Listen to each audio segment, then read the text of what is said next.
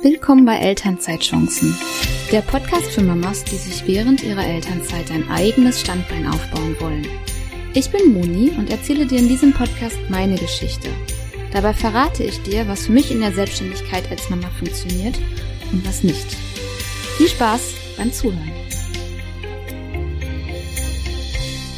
Ja, hallo und herzlich willkommen bei neue, einer neuen Episode bei Elternzeitchancen.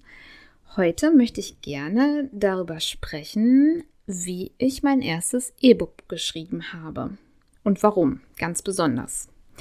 Also seit einigen Tagen ist mein neues E-Book draußen und zwar ähm, als Mama erfolgreiche virtuelle Assistentin werden.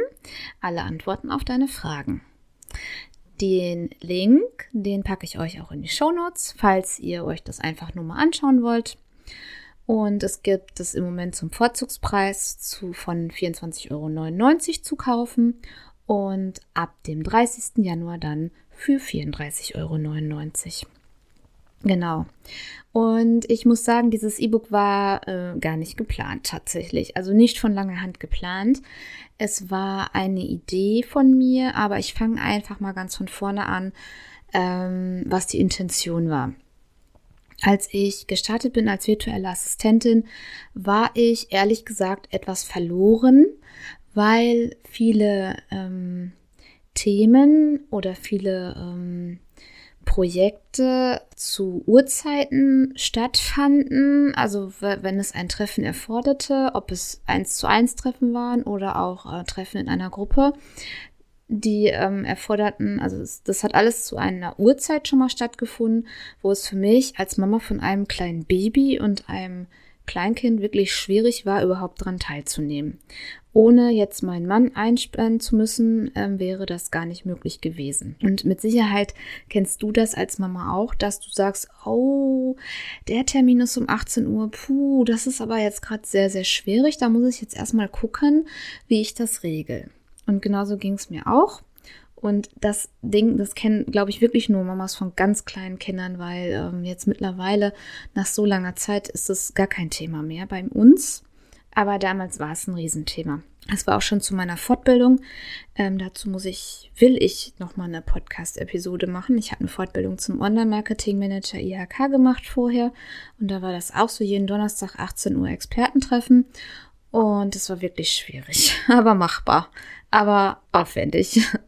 ja, das einmal und dann auch, ähm, dass ich gemerkt habe, dass ich ähm, ja deutlich weniger Zeit einfach zur Verfügung habe, um mein Business voranzutreiben, als zum Beispiel Kolleginnen, die gleichzeitig mit mir gestartet sind und einfach viel mehr Zeit hatten, um loszulegen und um was zu erschaffen. Und ein Vorteil für mich war, was mir absolut in die Karten gespielt hat, dass ich schon Jahre vorher Kenntnisse, umfangreiche Kenntnisse mit WordPress gesammelt habe. Dadurch fiel mir das, der Aufbau meiner Business-Webseite gar nicht schwer. Ähm, da musste ich mich gar nicht mehr reinfuchsen. Aber wenn ich mir jetzt vorstelle, du startest und hast überhaupt gar keinen Plan von Webseitenaufbau, denkst dir aber, du brauchst eine Webseite und fängst an zu basteln, dann kann ich mir wirklich vorstellen, dass du dir dann sagst, boah, das ist schon mal so ein Projekt für ein halbes Jahr. Das lohnt alles gar nicht. Ich gebe es auf und leisten kann ich es mir auch nicht, eine Webseite bauen zu lassen. Ich kann das echt nachvollziehen. Aber es schaffen auch andere ähm, Mamas, die auch keine Ahnung haben von WordPress. Ich hatte auch von vielen anderen Themen keine Ahnung. Bis vor über einem Jahr hatte ich außer dass ich fleißiger Podcast-Hörer war, überhaupt keine Ahnung, wie man Podcast aufnimmt, wie man den schneidet, wie man das Mastering macht, wie man den hochlädt, wie man den vermarktet, auf was man achten muss, was Podcast-SEO ist, wie ich das mir erschließe. Hatte ich auch alles keine Ahnung von, habe ich mir alles selber erarbeitet. Also, wo ein Wille ist, ist ein Weg und man kann das schaffen. Aber ich habe auf jeden Fall auf meinen Weg als virtuelle Assistentin gemerkt, dass es für mich als Mama in verschiedenen Punkten Stolperfallen gab und auch Hindernisse zu bewältigen gab.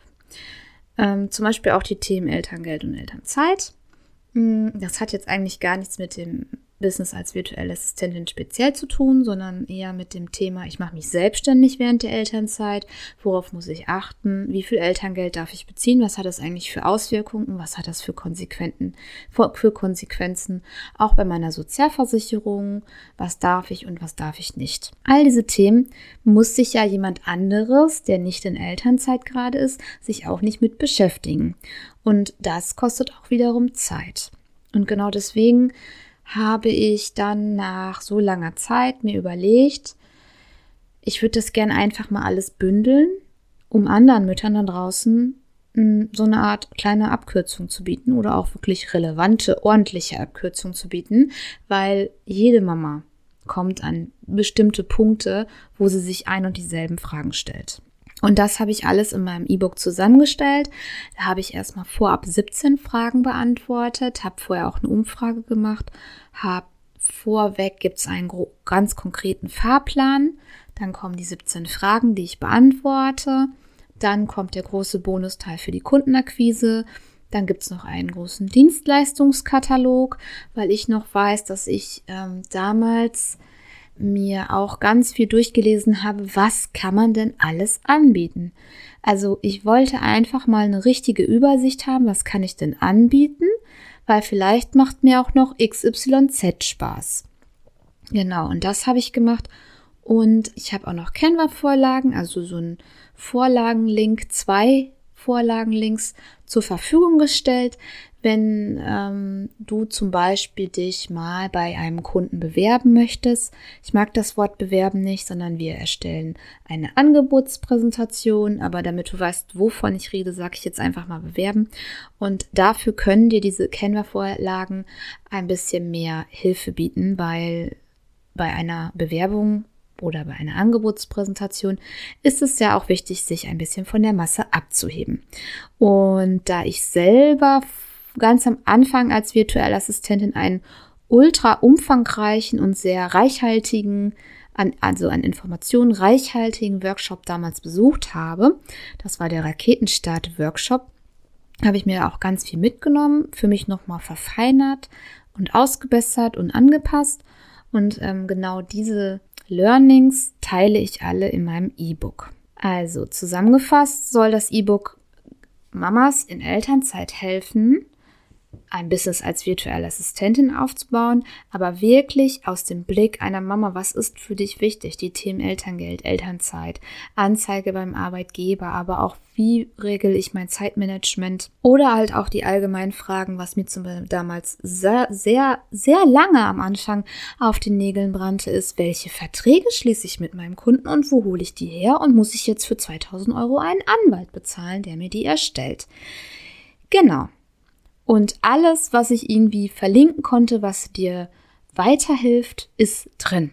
Das habe ich in dem Text, aber auch nochmal unter dem Passus hilfreiche Links. Da sind dann auch noch viel, viel mehr interessante, spannende Sachen drin, wo du nochmal so eine richtige Bibliothek quasi hast, um ähm, aus diesem Fundus halt zu schöpfen. Mein Schlüsselerlebnis, und das möchte ich jetzt gerne erzählen, war eigentlich, ähm, das, das daran denke ich heute noch, dass ich in den ersten drei Monaten, glaube ich, war das als virtuelle Assistentin, eigentlich ein Coaching buchen wollte. Eigentlich. Und ich habe mich bei den Coaches schlechthin, die man so kennt, informiert und hatte auch ein Gespräch mit einer.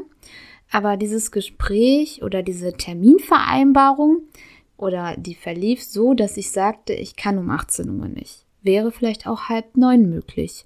Und da wurde mir dann wortwörtlich gesagt, 20.30 Uhr, da arbeite ich ja schon seit zwölf Stunden.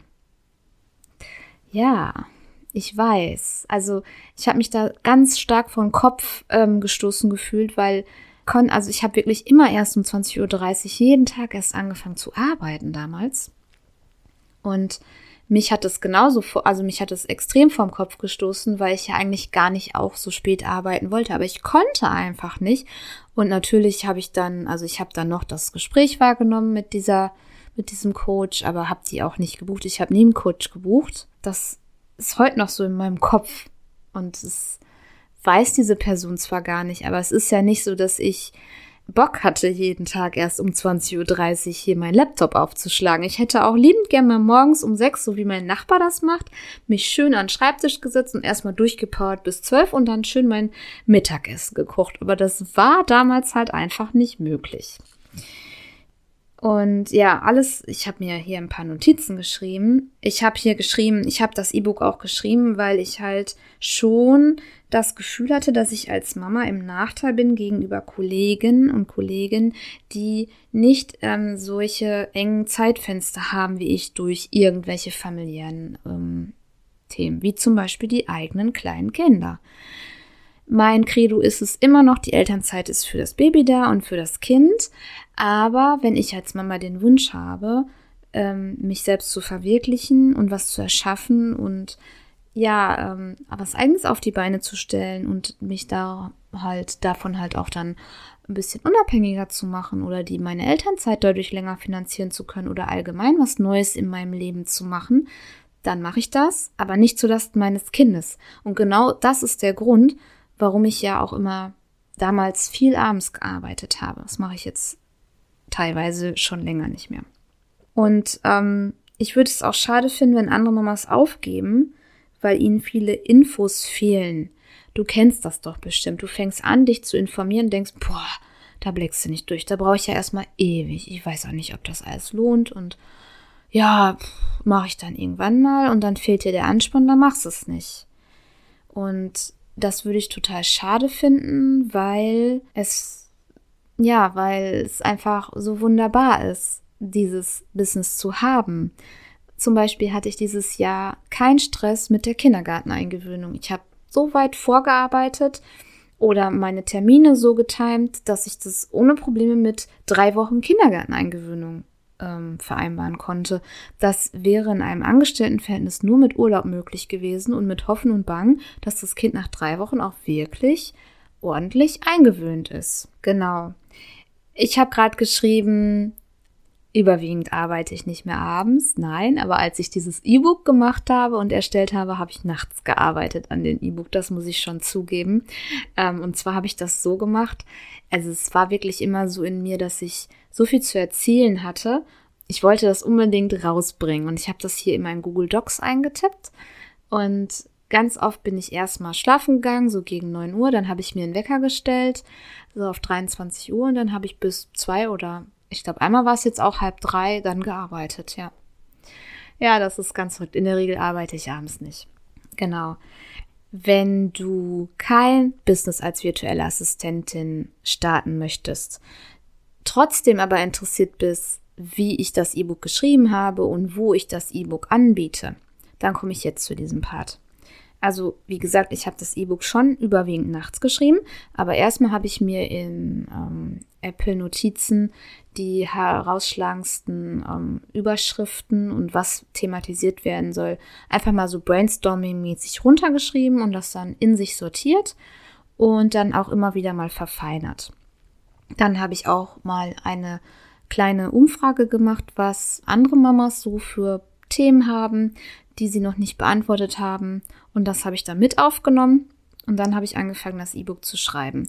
Und dabei bin ich immer auf meine Sichtweise von damals gegangen. Was hätte mir am meisten geholfen? Welches Problem hatte ich? Und welche Lösung war es dann am Ende? Immer aus dieser Sichtweise habe ich dieses E-Book geschrieben. Und ich habe es geschrieben, dann habe ich es, dann habe ich an dem Tag den Laptop zugeklappt. Am nächsten Tag habe ich alles Geschriebene wieder durchgelesen, nochmal verfeinert, nochmal verbessert, nochmal ausformuliert, nochmal mehr Infos rein. Und so habe ich das dann die ganze Zeit gemacht. Es ist schon aufwendig, ein E-Book zu schreiben.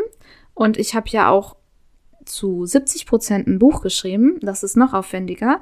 Das heißt, ein bisschen Erfahrung kann ich tatsächlich nachweisen. Aber dieser ganze Prozess des Schreibens, der ist auch sehr, hm, wie soll ich sagen, sehr erfüllend, weil ich alles so rausbringe. Ne? Also ich weiß jetzt alles, was ich so an Gedanken hatte, ist auf Papier. Und dann hoffe ich natürlich noch, dass es noch mehr Mamas gibt, die mir sagen, ja, aber mir brennt noch die und die Frage um den Nagel, dass ich das aufgreifen kann und damit mein E-Book noch erweitern kann. Das ist natürlich das Ziel des Ganzen. Und ja, dann habe ich bewusst auf Bilder verzichtet in meinem E-Book. Ich wollte es nicht strecken und Bilder sind auch gar nicht so richtig notwendig. Und deswegen habe ich wirklich, ich behaupte, gehaltvolle 55 Seiten geschrieben. Habe es ähm, durch kein Lektorat geschickt. Eigentlich sollte man das machen. Bei meinem Buch habe ich es jetzt gemacht und das andere Buch auch. Aber mein E-Book hat kein Lektorat bekommen. Das war einfach so, weil ich es wirklich auch schnell auf den Markt werfen wollte jetzt. Dann habe ich mir in Canva eine Covervorlage erstellt. Da habe ich auch die Canva Pro-Version und habe dann auch mit einem Element gearbeitet, dass dieses, dieser Bonusteil hervorgehoben wird. Das solltest du allgemein auch machen. Nicht nur eine Überschrift und ein ansprechendes Bild, wenn du ein E-Book erstellst, sondern auch wirklich nochmal, das ist der Bonus mit Extrateil, mit Checklisten, mit Interview von XXX, ne? Also sowas. Ich habe es bei Digistore dann, ähm, also Digistore ist der Reseller meines E-Books. Da habe ich es hochgeladen und da wird es dann verkauft. Genau. Und das ist bei Digistore wirklich einfach. Du machst einfach eine Verkaufsseite, eine Sales Page und eine Dankesseite. Das ist jetzt der einfachste Weg. Und ähm, kannst auch noch ein Upselling-Produkt anbieten. Das plane ich auch in nächster Zeit, da bin ich noch nicht zugekommen. Und dann lädst du das hoch, dann werden die Sachen geprüft und dann kannst du auch einen Testkauf mal machen. Ja, und dann geht das E-Book online. Es war wirklich einfach. Ich habe kurz überlegt, ganz, ganz, ganz kurz, ob ich nicht schon direkt bei Amazon KDP veröffentlichen soll. Aber ich habe gesagt, nein. Erstens habe ich da die Buchpreisbindung und zweitens möchte ich gerne Digistore jetzt erstmal testen. Ich finde das Preismodell bei Digistore ist auch in Ordnung. Genau. Ja, so viel dazu. Jetzt habe ich dir so ein bisschen erzählt, worüber mein E-Book handelt, warum ich das geschrieben habe, ja, und wie ich das geschrieben habe und wo es halt ähm, zu finden ist, beziehungsweise auf welcher Plattform ich das anbiete. Wenn du nochmal Fragen hast konkret zur Erstellung eines E-Books, dann frag mich. Aber ich setze dir auch einen sehr guten Link in die Shownotes von Per Wandinger. Ich bin Fan von Per Wandinger. Viele kennen ihn irgendwie gar nicht. Ich verstehe nicht warum. Er ist auch bei Social Media nicht so sichtbar. Vielleicht liegt es daran. Aber er hat einen super, super, super, super guten Blogbeitrag über das Schreiben eines E-Books ähm, verfasst und den teile ich gerne mit dir, weil ich mich an den auch sehr gehalten habe. Und ich packe dir natürlich gerne auch mein E-Book in die Shownotes, falls du der Part bist, der überlegt oder damit liebäugelt, als virtuelle Assistentin durchzustarten, dann schau dir mein E-Book doch gerne einfach mal an. Ja, dann würde ich sagen, hören wir uns in der nächsten Folge. Ich, es ist jetzt kurz vor Weihnachten und ich hoffe, ich produziere jetzt noch ein paar Episoden, weil es für mich nämlich erst im neuen Jahr in die lange Pause geht und nicht wie viele andere jetzt in die Weihnachtspause. Bei mir ist das ein bisschen anders. ja, gut, alles klar. Vielen Dank fürs Zuhören. Bis zum nächsten Mal.